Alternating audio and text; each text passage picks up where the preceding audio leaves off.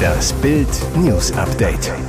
Es ist Sonntag, der 28. August und das sind die Bild meldungen NATO will Präsenz erhöhen, droht ein Krieg in der Arktis? Im Rostocker Sonnenblumenhaus Chili-Attacke durchs offene Fenster. Kuriose Szene bei der Formel 1. Mann fliegt über Strecke, während Autos fahren. NATO will Präsenz erhöhen, droht ein Krieg in der Arktis? Die NATO jedenfalls will die Arktis in den Fokus des Militärbündnisses rücken. Doch vor Ort lauern Putins Russland und das kommunistische China. Sie greifen nach dem Eismeer. NATO-Generalsekretär Jens Stoltenberg zu Welt am Sonntag. Das Gebiet sei von großer strategischer Bedeutung. Die Nordpolregion sei die entscheidende Verbindung zwischen Nordamerika und Europa. Das Verteidigungsbündnis sei bereits dabei, in Seeaufklärer zu investieren, um ein klares Lagebild erhalten zu können, was im hohen Norden vor sich geht. Grund Russland greift nach dem rohstoffreichen Polarmeer und bedroht damit offen fünf NATO-Mitglieder. USA, Dänemark, Kanada, Norwegen und Island. Und auch die Kandidaten Finnland und Schweden fühlen sich bedroht. Das Regime des Kreml-Diktators öffnet wieder alte Sowjetstützpunkte, stationiert jene Hyperschallraketen und S-400 Raketensysteme. Doch Putin kämpft im hohen Norden nicht nur für seine eigenen Interessen. Die Russen sind die Polarvorhut der Chinesen. Denn die setzen auf neue Handelswege im Eismeer. Sie stützen Putin, solange er die Polarrouten freihalten kann. Im Rostocker Sonnenblumenhaus Chili-Attacke durchs offene Fenster. Racheaktion von Linksextremen. Gegen 23 Uhr klopften maskierte Täter am Samstag an das Fenster eines Mannes, der in einem Wohnblock des Sonnenblumenhauses lebte, das vor genau 30 Jahren Tatort eines rassistischen Pogroms war. Als der Mann öffnete, wurde er mit einer unbekannten Flüssigkeit im Gesicht und dem nackten Oberkörper besprüht. Sofort zog sich das Opfer vor Schmerz zusammen. Seine Schreie waren so laut, dass eine Nachbarin den 25-Jährigen hörte, zu Hilfe eilte. Wie Bild erfuhr, gibt es bereits einen konkreten Verdacht auf das Motiv der Täter. Der Angriff könnte mit einer Demonstration anlässlich der rassistischen Übergriffe vor 30 Jahren zusammenhängen, die am Samstag durch Rostock führten. Der linksextreme Twitter-Account Alerta Berlin veröffentlichte ein Video und ein Foto des späteren Opfers und beschuldigte ihn, einen Hitlergruß aus seinem Fenster im Sonnenblumenhaus gezeigt zu haben. Er habe auch einen Reichsadler auf seinem T-Shirt getragen. Kuriose Szene bei der Formel 1. Man fliegt über Strecke, während Autos fahren. Ist es ein Vogel? Ist es ein Flugzeug? Nein, es ist ein fliegender Mann. Großes Staunen vor dem Belgien Grand Prix in Spa. In den freien Trainings flog ein Mann auf einem Board über die Rennstrecke, während Autos fuhren. Er nutzte dazu eine Art Hightech-Board, auf dem er im Stehen über die Strecke in den Ardennen flog, mit Rucksack und Helm. Dabei handelt es sich um ein Flyboard Air vom französischen Hersteller Zapata Racing. Mit dem futuristischen Fluggerät flog Erfinder Frankie Zapata schon 2019 am französischen Nationalfeiertag über die Champs-Élysées in Paris. Später im Jahr 2019 flog er in 22 Minuten mit Tankstopp auf einem Boot über den Ärmelkanal und jetzt über die Rennstrecke von Spa-Francorchamps in Belgien.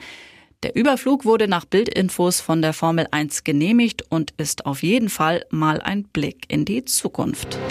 SOS auf der Elbe, Windböe fegt Segler um. Hamburg. SOS am Sonntag auf der Elbe vor Blankenese. Eine Windböe mit rund 40 Kilometern pro Stunde hatte um 11.45 Uhr einen Holzsegler erfasst, zur Seite gedrückt. Zwei der drei Segler konnten sich noch am Boot festhalten, einer landete im Wasser. Spaziergänger am nahen Strandweg wählten sofort 112 Großalarm. Bei Schiffsunglücken zählt jede Sekunde, gerade wenn Personen ertrinken könnten. Alle drei Segler wurden gerettet, bekamen sofort Wärmedecken und wurden von Sanitätern untersucht. Sie standen unter dem Eindruck des Geschehens, waren aber zum Glück soweit wohlauf. Und jetzt weitere wichtige Meldungen des Tages vom Bild Newsdesk. Sie sind nicht erwünscht. Punkt. Ukraine-Botschafter lädt CDU Kretschmer aus. Sachsens Ministerpräsident wollte die Ukraine besuchen. Er hat bereits angekündigt, Deutschland bald zu verlassen. Zimperlicher ist der ukrainische Botschafter Andrei Melnik dennoch nicht geworden. Jetzt hat der Diplomat seine Einladung an Sachsens Ministerpräsidenten Michael Kretschmer zurückgenommen, die Ukraine zu besuchen. Grund? Strittige Aussagen des CDU-Politikers in einer Talkshow zum Ukraine-Krieg. Mit ihrer absurden Rhetorik über das Einfrieren des Krieges spielen sie in Putins Hände und befeuern Russlands Aggression, schrieb Melnik in der Nacht zu Sonntag auf Twitter. Melnik knallhart, sie sind unerwünscht. Punkt. Melnik reagierte damit auf Äußerungen des sächsischen Regierungschefs in der ZDF-Sendung Markus Lanz vom Mittwoch. Dort hatte Kretschmer gesagt, es sei wichtig, dafür einzutreten, dass dieser Krieg eingefroren werden muss, dass wir einen Waffenstillstand brauchen, dass wir Verhandlungen brauchen, um diesen Krieg zu beenden. Testflug von Raumschiff Orion. Morgen fliegen wir wieder zum Mond. Für die Raumfahrt beginnt am morgigen 29. August eine neue Ära. Mit der Mission Artemis 1 startet die US-Weltraumbehörde NASA langfristig die Rückkehr der Menschheit zum Mond. Der erste Flug soll um 14.33 Uhr deutscher Zeit vom Kennedy Space Center abheben. Der Startplatz? Die neue SLS-Riesenrakete der NASA hebt von einem geschichtsträchtigen Ort ab, dem Startplatz der früheren Apollo-Missionen.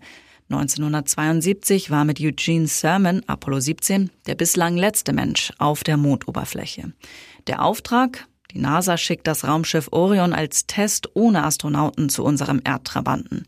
Die Technik, die SLS-Rakete ist die derzeit stärkste Rakete der Welt. Sie wurde vom US-Flugzeughersteller Boeing gebaut. Die nächsten Schritte?